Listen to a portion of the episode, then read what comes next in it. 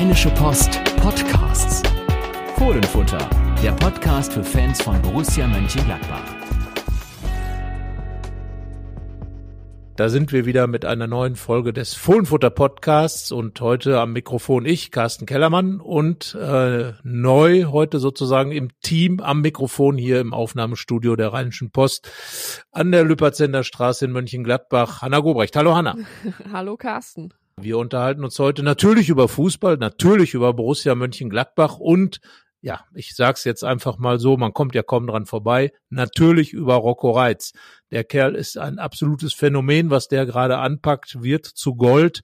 Und äh, ja, jetzt hat er sozusagen die U21 angepackt des DFB, hat sein Debüt gefeiert ähm, und ja, jetzt im Spiel eins nach seinem Bundesliga-Debüttor macht er das Debüt bei der U21 und feiert dies mit einem Doppelpackhanner. Das musst du mir mal erklären. Ja, ähm, ich glaube, das äh, kann Rocco Reitz, Reitz sich selbst noch nicht so erklären. Ähm, zumindest war er ja nach dem Spiel auch so ein bisschen nach den richtigen Worten äh, am Suchen, hatte ja davor die Woche gegen Wolfsburg sein erstes Bundesligator erzielt, war da schon überglücklich. Ja, und das am Freitagabend hat aber für ihn ja eigentlich ähm, gar nicht so gut begonnen. Also er saß gegen ähm, Estland auf der Bank, ist dann beim Stand von äh, 2 zu 0 für Deutschland nach gut einer Stunde eingewechselt worden und hat dann, ich glaube, es war sogar sein erster Ballkontakt, ähm, da ist ihm der Ball versprungen, hat ihn quasi verloren und damit auch, äh, ja, war er so ein bisschen der Hauptschuldige bei dem Gegentor, beim Anschlusstreffer. Dann wurde es nochmal ein bisschen spannend, aber ja, in der Schlussphase stand er dann, wie er gesagt hat, zweimal Gold richtig und hat jetzt äh, in seinem ersten U21 Länderspiel in seinem zweiten Länderspiel überhaupt. Bis dahin hatte er einmal für die U16 gespielt, zwei Tore erzielt und ja, so ein bisschen das fortgesetzt, was er in den Wochen zuvor in Gladbach schon gezeigt hat was man ihm ja lassen muss, äh, dass man genau nach diesem Einstieg äh, mit dem Ballverlust, mit dem verschuldeten Gegentor, dass er da so zurückgekommen ist. Und das ist natürlich schon eine richtig große Qualität, muss man sagen, für so einen jungen Spieler, der auch gerade noch dabei ist, sich zu finden, der gerade dabei ist, ähm, seinen Weg zu finden, sein Spiel zu finden, sich als Persönlichkeit zu entwickeln und dann mit so einem Rückschlag ähm, in der U21 direkt wieder aufzutrumpfen und das mit zwei Toren wieder wettzumachen, zum Matchwinner zu werden, äh, das spricht schon absolut für natürlich sein Selbstvertrauen, aber auch äh, dafür, dass er schon sehr gefestigt ist in seinem jungen Alter und dass ihm offenbar die ersten Wochen dieser Saison doch extrem viel gegeben haben. Und äh, ja, dann bleibt es natürlich dabei, auch mit Blick auf die U21 bleibt Rocco Reitz das Vorzeigefohlen, das wie wir immer so schön schreiben. Und ähm, ich habe mich äh, die Tage mit äh, Co-Trainer äh, Guido Streichsbier getroffen zu einem Interview und haben natürlich da auch über Rocco Reitz gesprochen. Guido Streichsbier ist ja der Trainer im äh, Stab von Gerardo Sioane, der sich insbesondere um den Nachwuchs kümmert. Er sagt hat, dass Rocco Reitz im Grunde alles richtig gemacht hat, eine tolle Vorbereitung gespielt, hat sich angeboten, hat dann, als die Chance kam, total seriös äh, diese auch genutzt und ähm, hat sich jetzt richtig in die Mannschaft reingespielt. Ähm, das ist der Weg, äh, sagt Streichspiel, wie man das machen muss als junger Spieler. Ja, ein anderer ist ja noch äh, Luca Netz, der jetzt auch bei der U21 dabei war, aber der hat das erste Spiel äh, krankheitsbedingt verpasst, kam da nicht zum Einsatz, aber äh, Rocco Reitz, wie du gesagt hast, hat er auf jeden Fall auch mit ähm, Blick auf Dortmund äh, gezeigt, da werden wir ja später noch genauer drüber reden, über eine mögliche Startelf, dass da eigentlich gerade aktuell kein äh, Weg an ihm vorbeiführt. Man muss ja sagen, ähm, die Szene mit dem Ballverlust bei der U21, die war fast untypisch für ihn, weil er ja sehr ballsicher ist und ein Spieler, der eine, ja, bis hierhin gezeigt hat, dass er eigentlich eine relativ geringe Fehlerquote hat. Und äh, ja, wie er dann zurückgekommen ist, hast du eben schon gesagt, äh, sehr, sehr beeindruckend auf jeden Fall. Nun, Reiz und Netz waren ja jetzt in der Länderspielpause nicht die einzigen, die nicht am Borussia Park walten. Ähm, für einige ging es noch um das EM-Ticket. Genau, und einer hat es auf jeden Fall gelöst. Ähm, ich will mal sagen, auf Umwegen sozusagen. Nico Elvedi mit der Schweiz. 1 zu 1 gegen Kosovo gespielt, äh, vorher unentschieden auch in Israel. Insgesamt fünf Unentschieden in der EM-Qualifikation. Die Schweizer, die Fans so ein bisschen rumrumort. Und äh, trotzdem hat's gereicht, weil die anderen so gespielt haben, dass die Schweizer vor dem letzten Spiel schon nicht mehr erreichbar waren und damit auf jeden Fall beim Turnier in Deutschland dabei sein werden. Für Nico Elvidi, der ja seinen Vertrag in Gladbach verlängert hat, wird das dann also sozusagen ein Heimspiel sein. Er arbeitet ja nun schon lange, lange Zeit, seit 2015 in Deutschland, am Niederrhein in Mönchengladbach und äh, wird dann eben mit der Schweiz die Europameisterschaft im Lande seines Arbeitsgebers spielen. Und ähm, ja, für ihn natürlich ein großer Erfolg, für die Schweizer mit dabei auch noch Granit Xhaka, Dennis Zakaria und äh, Jan Sommer, auch alle in der Startelf wie Nico Elvidi, also eine große Schweizer Mannschaft mit großem Gladbach-Anteil, mit großem Gladbach-Spirit und ähm, dann eben bei der Europameisterschaft dabei. Bin mal gespannt. Die Schweizer gelten ja immer so ein bisschen als Geheimfavorit, haben sich da immer dann noch schwer getan, dem auch wirklich gerecht zu werden. Aber wer weiß, wer weiß. Ähm, sie spielen alle in großen Ligen. Viele von ihnen in der Bundesliga haben viel Erfahrung gesammelt. Jan Sommer ist gerade Tabellenführer mit äh, Mailand, mit Inter in Italien, ähm, Granit Xhaka mit Leverkusen in Deutschland und äh, ja, Nico Elvidi, finde ich, hat nach seiner Vertragsverlängerung hier in Gladbach sich extrem stabilisiert und ist auch nochmal als Typ gewachsen. So hat er dann jetzt auch wieder in der Nationalmannschaft gespielt und ich bin mir sicher, also es müsste schon mit dem Teufel zugehen, wenn er nicht nominiert wird für die Europameisterschaft. Und genauso gilt das für seinen Nebenmann, Max Wöber. Ja, genau, der zwar nicht für die Schweiz aufläuft, aber für Österreich, ähm, die hatten ja das EM-Ticket schon vor der jetzigen Länderspielpause in der Tasche, ähm, haben dann 2-0 gegen Estland gewonnen. Wöber hat da 90 Minuten als Linksverteidiger gespielt. Wenn man das jetzt so sagt, klingt das auch selbstverständlich, aber man muss sagen, dass Wöber jetzt auch erst seit dieser Saison wieder so richtig gesetzt ist im österreichischen Nationalteam unter Ralf Rangnick. Also auch er merkt, dass ihm ähm, die Zeit in Gladbach und in der Bundesliga gesehen zu werden gut tut, ähm, wird da, glaube ich, auch mit Blick auf die EM im nächsten Jahr seine Rolle als äh, Stammspieler behalten, wenn er sich dann natürlich äh, nicht verletzt. Das ist aus Gladbachs Sicht auf jeden Fall zu hoffen. Und deshalb sind Elvedi, Wöber, Reiz auf jeden Fall äh, drei Spieler, die mit ordentlich Selbstvertrauen von der Nationalmannschaft zurückkehren werden. Jetzt ist es äh, bei Grant Leon Ranos so eine Mischung. Ne? Er hat ja beim 1 zu 1 gegen Armenien äh, mit Armenien gegen Wales 70 Minuten gespielt, nach langer Zeit nochmal ein Spiel von Anfang an gemacht. Ähm, ja, es ging 1-1 aus und es gibt aber eben nicht das EM-Ticket, was sicher auch äh, ja eine Enttäuschung für ihn ist. Ja, zumal er hatte ja im, im Hinspiel gegen Wales, hatte er groß aufgetrumpft, Doppelpack äh, in seinem zweiten Länderspiel damit zum 4 zu 2 in Wales. Das war ja wirklich ein großes Ausrufezeichen äh, von Armenien. Und äh, ja, dann ist es jetzt eben gegen Wales äh, andersrum gelaufen. Dieses Unentschieden hat dazu geführt, weil Kroatien in der Zeit gewonnen hat und dann eben uneinholbar ent, äh, entfleucht ist in der in der Tabelle, dass eben Armenien äh, der Traum geplatzt ist, bei der Europameisterschaft teilzunehmen. Klar, für Grant Leon Ranos ist es natürlich eine Enttäuschung äh, zunächst einmal, aber ich glaube, er ist wirklich noch dabei, sich zu entwickeln. Er hat das ja auch in Gladbach gemerkt. Er hat sich das sicherlich auch ein bisschen anders vorgestellt. Wäre lieber auch einer wie Rocco Reitz, der so etabliert ist in der Profimannschaft, muss sich aber erst nach oben entwickeln. Auch da Guido Streichspiel gesagt, ja, das gehört dazu. Und manchmal ist es sogar ganz gut, erstmal den Schritt zurückzugehen, viel Spielzeit zu sammeln in der Regionalliga. Da kommt er her vom FC Bayern 2, der Ranos, und äh, dann den nächsten Schritt zu gehen, im Profitraining sich zeigen und dann irgendwann die Chance, wenn sie dann kommt, nutzen. Konkurrenz ist natürlich groß. Klar, mit, mit Schwanschara, der, der ja als Königstransfer gekommen ist, äh, als zentraler Stürmer, dann äh, Jordan, der als Ersatzmann geholt wurde, jetzt äh, gute Spiele gemacht hat und Ranos, der, der ja so ein ganz anderer Typ Stürmer ist, Mittelstürmer ist, so ein bisschen der, der in Gladbach gerade abgelöst worden ist und spielender Stürmer und von daher keine ganz so leichte Geschichte für ihn, aber jedes Länderspiel, glaube ich, äh, ist für einen Spieler wie Ranos, für so einen jungen Kerl da extrem wichtig. Muss er das dann genauso mitnehmen und sagen, okay, ich habe wieder mein Spiel gemacht, ich habe meine 70 Minuten auf internationaler Bühne gemacht und äh, das sind die Dinge, die dann auch für, für einen jungen Spieler irgendwo zählen. Einfach Spielzeit, Spielzeit, Spielzeit. Und ganz egal, wo die herkommt, klar, Enttäuschung mit der verpassten EM, aber ich glaube nicht, dass Armenien mit dem ganz äh, klaren, ganz klaren, mit der klaren Ansage in die Quali gegangen ist, sich da für dieses Turnier auch zu qualifizieren. Die Chance war da, sie wurde nicht genutzt, schade. Und jetzt geht's weiter, insbesondere für Ranos bei Borussia Mönchengladbach.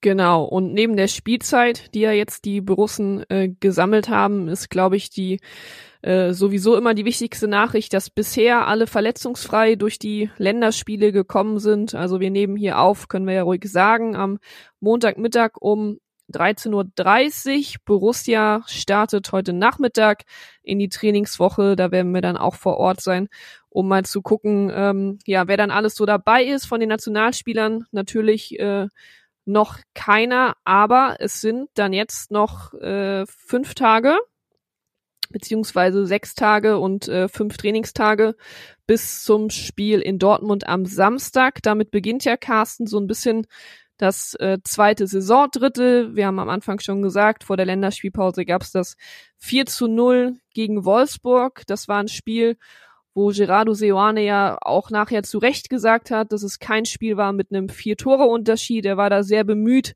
ähm, das realistisch einzuordnen. Trotzdem ist es natürlich ja einfach äh, ein Ergebnis, mit dem man natürlich gerne in eine Länderspielpause reingeht. Die Frage ist natürlich, wie kommt Klappbach jetzt äh, am Samstag aus dieser kleinen Pause? Ja, im Grunde sind das ja immer so die Pausen, die ungelegen kommen, so ein bisschen, wenn man gerade ein solches Spiel abgeliefert hat. Aber Gerardo Seoane, du hast schon gesagt, äh, ist ganz äh, bei sich geblieben, ganz nüchtern geblieben, hat das Spiel eingeordnet, hat sich natürlich gefreut. Es war ein toller Fußballabend für Borussia, für Borussia Mönchengladbach, für Mönchengladbach, für die Fans und auch für den Trainer. Äh, der erste richtige große Sieg in seiner Zeit hier als Gladbach-Trainer. Die Mannschaft gut gespielt. Und jetzt gilt es natürlich, dieses Selbstvertrauen, insbesondere was gegen Wolfsburg eingesammelt wurde, aufgebaut wurde. Gladbach ist jetzt schon auch eine Reihe von Spielen unbesiegt, fährt also mit ja einem gesunden Selbstvertrauen, glaube ich, nach Dortmund und ähm, ja Dortmund, was soll man sagen? Als ich mit dem Streichsbier zusammensaß, da, da kam Otto Addo vorbei. Der war ja hier in Gladbach sozusagen einer der Vorgänger von Guido Streichsbier an dieser Nahtstelle zwischen äh, pro, äh, mit den jungen Spielern eben zu arbeiten und ähm, ist jetzt bei Borussia Dortmund. Naja, äh, er hat gesagt, wir sind ja jetzt nicht so gut drauf, aber ja, es gibt aber auch diese Serie, dass Gladbach schon seit gefühlt ewigen Zeiten nicht mehr in Dortmund irgendetwas geholt hat, sondern jedes Spiel verloren hat, teilweise haushoch verloren hat, die letzten beiden Spiele elf Gegentore bekommen hat. Also das sind ja so die Fakten, die sind, zu diesem Spiel eben da sind. Aber man hat eben dieses Wolfsburg-Spiel hingelegt. Ähm, äh, Dortmund hat auf der anderen Seite eine Enttäuschung in Stuttgart erlebt. Und da muss man jetzt diese Gefühlswelten dann irgendwo zusammenbringen. Und wenn man dann so dieses zweite Saisondrittel betrachtet, Hanna, ähm, der Kollege Yannick Sorgatz hat das ja so ein bisschen mal zusammengetragen. Das war ja immer so ein neuralgischer Punkt in den vergangenen Spielzeiten. Auch bei Adi Hütter und natürlich vor allem bei, bei Daniel Farke ging die Saison auch gut los. Und dann begann irgendwie das äh, zweite Saisondrittel und dann ging das Ganze schön den Bach runter. Und genau das muss jetzt natürlich verhindert werden. Da hatte man halt äh, das Gefühl, dass es von Anfang an ähm, dass da schon auch was gepasst hat und dann haben die Ergebnisse ge gestimmt. Jetzt ist die Situation ja ein bisschen anders, dass sich Gladbach, das habe ich ja auch hier an der Stelle schon mal öfter gesagt, diese Ergebnisse hart erarbeiten muss. Das heißt, Gladbach kommt eigentlich jetzt gerade nach den äh, Monaten mit unter Seoane dazu, ähm, ja, dass es sich mehr und mehr festigt. Das Gefühl hat man jetzt. Also es würde mich wundern, wenn das jetzt äh, plötzlich nochmal einbrechen würde. Aber klar, ähm, da werden natürlich die kommenden Ergebnisse äh, auf jeden Fall Einfluss darauf haben. Man hat ja auch das Gefühl, wenn es jetzt nach Dortmund geht, dass zumindest die aktuelle Stimmung rund um die Vereine ähm, für Gladbach spricht. Also da war es ja jetzt dann auch sehr, sehr ruhig in der Länderspielpause während äh, gerade in Dortmund gefühlt über alles äh, diskutiert wird. Man hatte jetzt in der Länderspielpause erst die Sache, dass die Aussagen von Niklas äh, Füllkrug nach dem Stuttgart-Spiel öffentlich als Kritik an Terzic verstanden äh, wurden. Er hat dann nochmal bei der Nationalmannschaft klargestellt, wie er es gemeint hat. Ähm, Karim Adeyemi ist ein großes Thema und äh, sein freiwilliger Verzicht auf die Reise zur U21-Nationalmannschaft. Und man muss ja aber sagen, wenn man auf die reinen Ergebnisse guckt, ähm, klar, Platz 5 mit 21 Punkten, 10 Punkte Rückstand auf Leverkusen, das sind nicht die Ansprüche, die man in Dortmund hat. Aber sie haben halt überhaupt erst ähm, ja in der Liga die zwei Spiele verloren. Das sind jetzt die beiden letzten gegen Bayern, äh, das 0-4 und eben gegen Stuttgart. Aber vorher äh, war es eine sehr, sehr ordentliche Saison und in der Champions League sind sie voll im Soll führen die Gruppe mit äh, Paris, Milan und Newcastle an. Also klar, es ist halt der BVB, da wird äh, immer alles, egal ob äh, positiv oder negativ, äh, größer gemacht, als es vielleicht ist. Ähm, deswegen ist es auch schwierig zu sagen, äh, auf welchen BVB Gladbach da am, am Samstag treffen wird. Ob man da vielleicht auch genau den richtigen Zeitpunkt erwischt, vielleicht durch ein frühes Tor dann da auch ein bisschen was äh, bewegen kann. Aber man muss auch ganz klar sagen, für mich ist äh, Dortmund trotzdem auch zu Hause. Du hast die Serie angesprochen gegen Gladbach äh, der klare Favorit. Das muss man definitiv sagen, äh, schon alleine anhand dieser Serie. Natürlich auch, weil Borussia Dortmund ist ja nach wie vor einer der absoluten Top-Vereine in, äh, in der Bundesliga und ähm, ständiger äh, Teilnehmer an der Champions League. Und das ist natürlich eine andere äh, Dimension, als es gerade in Gladbach der Fall ist, äh, zumal die Gladbacher im Umbruch sind ja auch immer noch bestätigen müssen, diese guten Leistungen. Das ist ja genau das, äh, was in den vergangenen Jahren äh, gerade auch dieses zweite Saisondrittel immer ausgemacht hat, dass man nach wirklich guten Anfangsmonaten dann erstmal da äh, nicht mehr nicht mehr diese Konstanz gehabt hat, äh, weiterhin zu punkten, äh, Spiele zu gewinnen, die Leistungs äh, das Leistungsniveau zu halten und dann ging es dann eben hin und her oder ja fast immer so ein bisschen den Bach runter ähm, äh, unter Adi Hütter ja bis hin zur, an die Schwelle zum Abstiegskampf. Bei Daniel Farke wurde das dann gerade noch ähm, irgendwie aufgehalten, aber es war einfach immer ja ein schwieriger Herbst und ein problematischer Jahresbeginn, so mag man es sagen.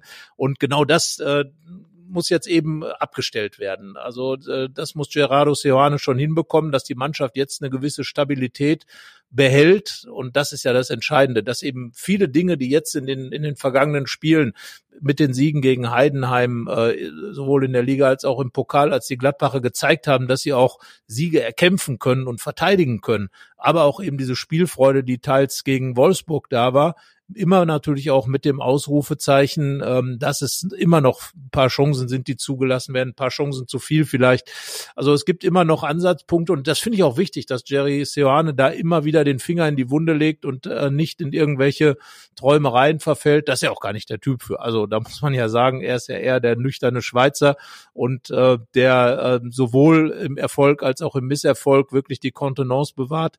Und das mag man ja auch der Mannschaft wünschen, dass sie einfach diese Konstanz, die der Trainer dann in seinen ähm, Analysen dann eben hat, vielleicht auch auf den Platz bringt, würde bedeuten, dass man jetzt in Dortmund mit dieser Stabilität vielleicht punkten kann. Also für mich wäre da ein Punkt, wir werden ja gleich auch noch zu unseren genauen Tipps kommen, wäre schon ein Riesending für Gladbach. Und äh, ja, aber abwarten, denn Borussia Dortmund gegen Gladbach ist oft ein anderes Borussia Dortmund gewesen, als es in den anderen Spielen war. Am Samstag wird es dann ja auch sogar noch ein Wiedersehen geben, äh, nicht nur mit äh, Marco Reus, sondern auch mit Rami Benzebaini, der erst in diesem Sommer ähm, nach Dortmund gewechselt ist, aber der bisher, also er spielt regelmäßig, stand in der Liga auch siebenmal in der in der Startelf, ähm, hat drei gelbe Karten, einmal gelb-rot gesehen, also da ganz der Rami Benzebaini, den man noch aus Gladbacher Zeiten kennt, aber er hat eben in der Liga noch kein Tor geschossen, noch kein Tor vorbereitet, deshalb ist er auch nicht ganz unumstritten, konkurriert da so ein bisschen mit dem Norweger Riasson, der aber diese Saison dann auch schon mal auf rechts gespielt hat. Ähm, ich würde jetzt mal tippen, dass Benzebaini gegen Gladbach in der Startelf steht und Jetzt muss man ja sagen, aus Gladbacher Sicht wäre es dann ja eigentlich schon wieder typisch, wenn äh, Rami Benzebaini ausgerechnet am Samstag ähm, sein erstes Saisontor erzielen und vielleicht auch das Spiel entscheiden würde, oder? Ja, äh, das ist dieser Fatalismus, den viele Gladbach-Fans ja immer so zur Schau tragen, äh, dummerweise, weil er auch wieder immer wieder durch Fakten genährt wird. Ähm, äh, Marco Reus ist, glaube ich, äh, gegen Gladbach fast immer erfolgreich gewesen in den Spielen. Ähm, also von daher wäre es jetzt nicht untypisch, wenn Rami Benzebaini dann einsteigt. Und ja, in Dortmund hat man sich, glaube ich, mehr Stabilität nach hinten von ihm versprochen. Dann ähm, hat man vielleicht beim Scouting übersehen, dass er in Gladbach auch immer so ein bisschen leichtfüßig nach hinten äh, unterwegs war, dass seine Qualität natürlich äh, nach vorne mit seiner Spielkultur und aber auch mit seinem Power da wirklich äh, nach vorne noch mal ein Stück größer ist. Also er ist kein wirklich defensiv denkender Verteidiger, Linksverteidiger. Äh, also von daher was die Dortmunder vielleicht erwartet haben, ähm, haben sie noch nicht so ganz bekommen und deswegen ist er eben auch nicht ganz ähm, unumstritten in der Mannschaft, weil er eben auch Rami Benzebaini ist. Auch er, immer einer gewesen, der geschwankt hat in den Leistungen, der wirklich zwischen Welt, naja, Kreisklasse wäre jetzt ein bisschen übertrieben, Weltklasse auch, aber wirklich zwischen Topleistungen und dann doch eher nun ja Leistungen hin und her geschwankt ist und ähm, das tut natürlich dann in Dortmund besonders weh, weil es gerade auch in Spielen wie jetzt Bayern, äh, das war natürlich eine Heimklatsche, sondergleichen, wieder das 0 zu 4 da tut das besonders weh. Dann hat sich Benzebaini auch noch einen Platzverweis eingesammelt. Also ja, das sind alles so Dinge, die die nicht zusammenpassen äh, da gerade und bin gespannt auf das Wiedersehen, ähm, wie, wie, er, wie er damit umgeht, wie die Gladbacher Fans damit umgehen, kann man, glaube ich, äh, von ausgehen, dass er auf jeden Fall ausgepfiffen werden wird, wenn er am Ball ist. Naja, mal schauen, aber ich glaube auch nicht, dass, dass Benze Baini jetzt der sein wird, der das ganze Spiel dominieren wird.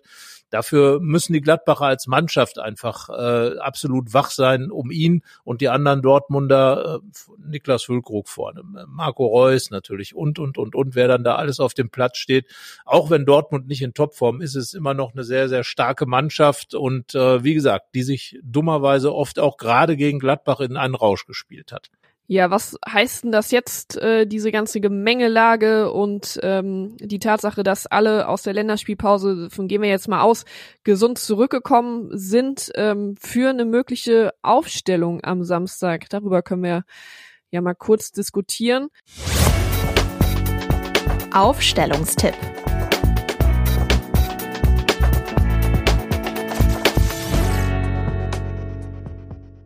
Da muss man sagen, ähm, dass ja Moritz Nikolas äh, in der vergangenen Woche wegen eines grippalen Infekts nicht äh, trainieren konnte.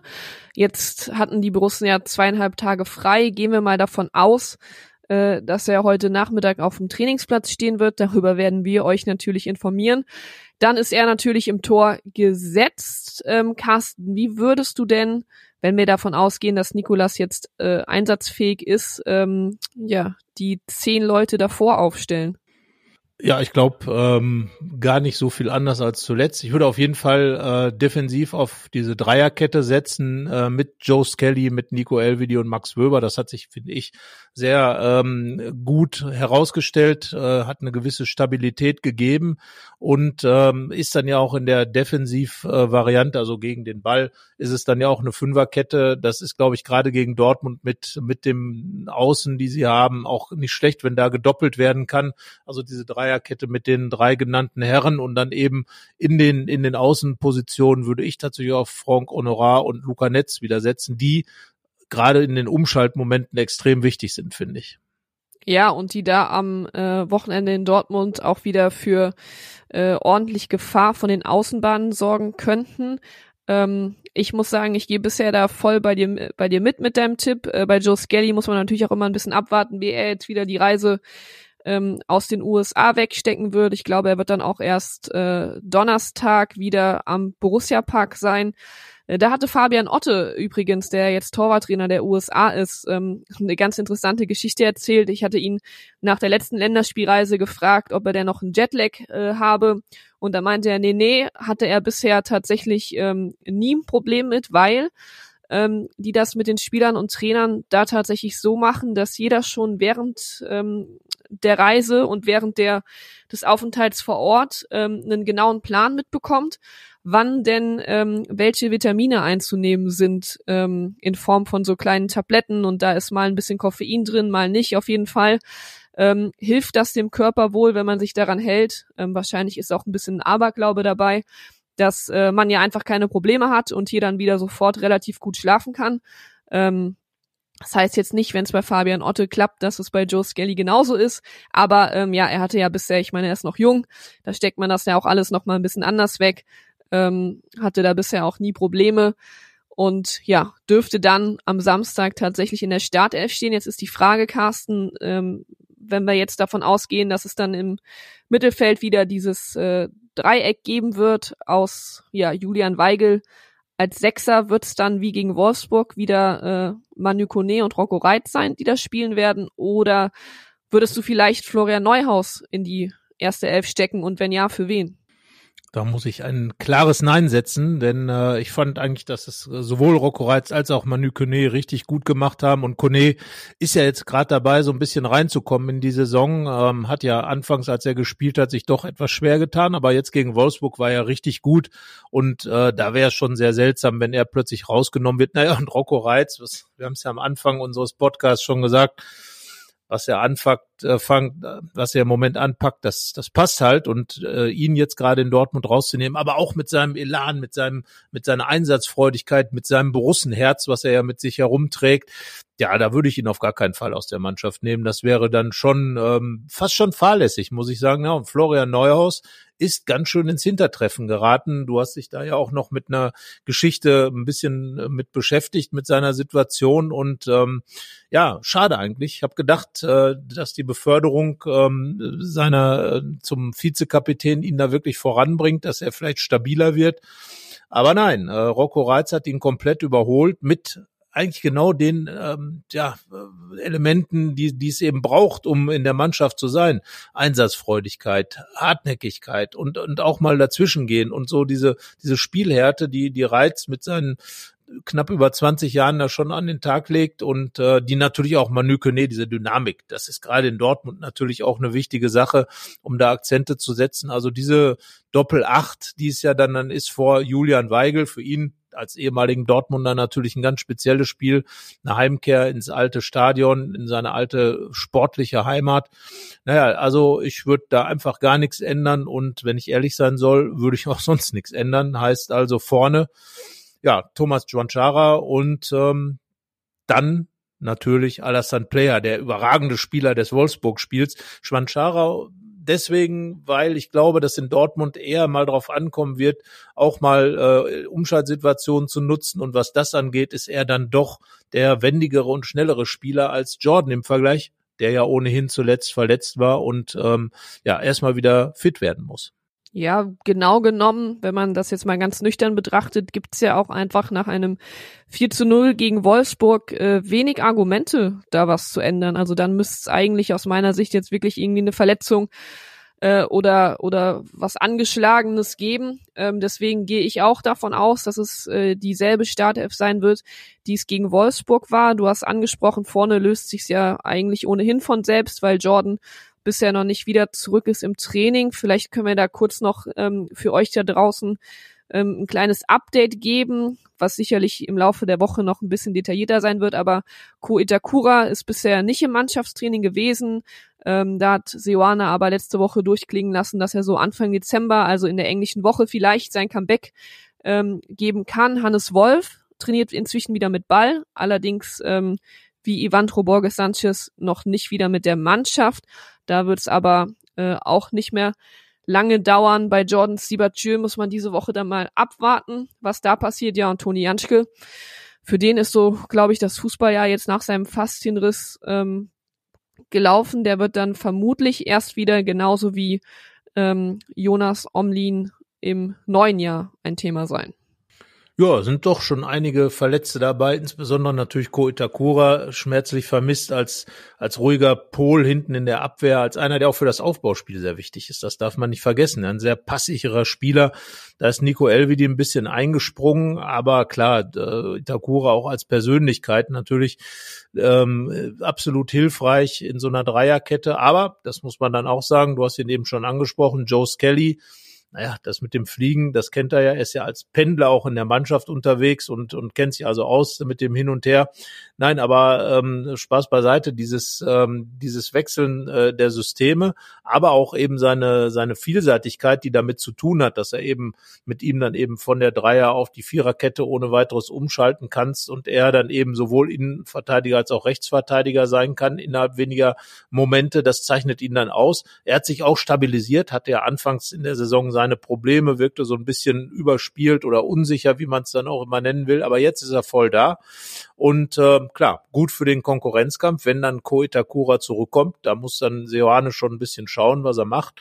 Und äh, für den Moment gibt es ja nicht so unglaublich viele Alternativen. Natürlich Alternativen. Natürlich könnte man sagen, okay, dann pack den Honorar vorne in die Mitte und stell von mir aus äh, Skelly auf die Seite und Friedrich hinten in die Abwehr oder Nathan Gumu als, als zweite Spitze ähm, neben Player oder für Player. Das sind natürlich Optionen, die es dann immer gibt. Aber ich glaube, diese Mannschaft gegen Wolfsburg hat sich wirklich die Chance verdient, sich auch gegen Dortmund zu beweisen.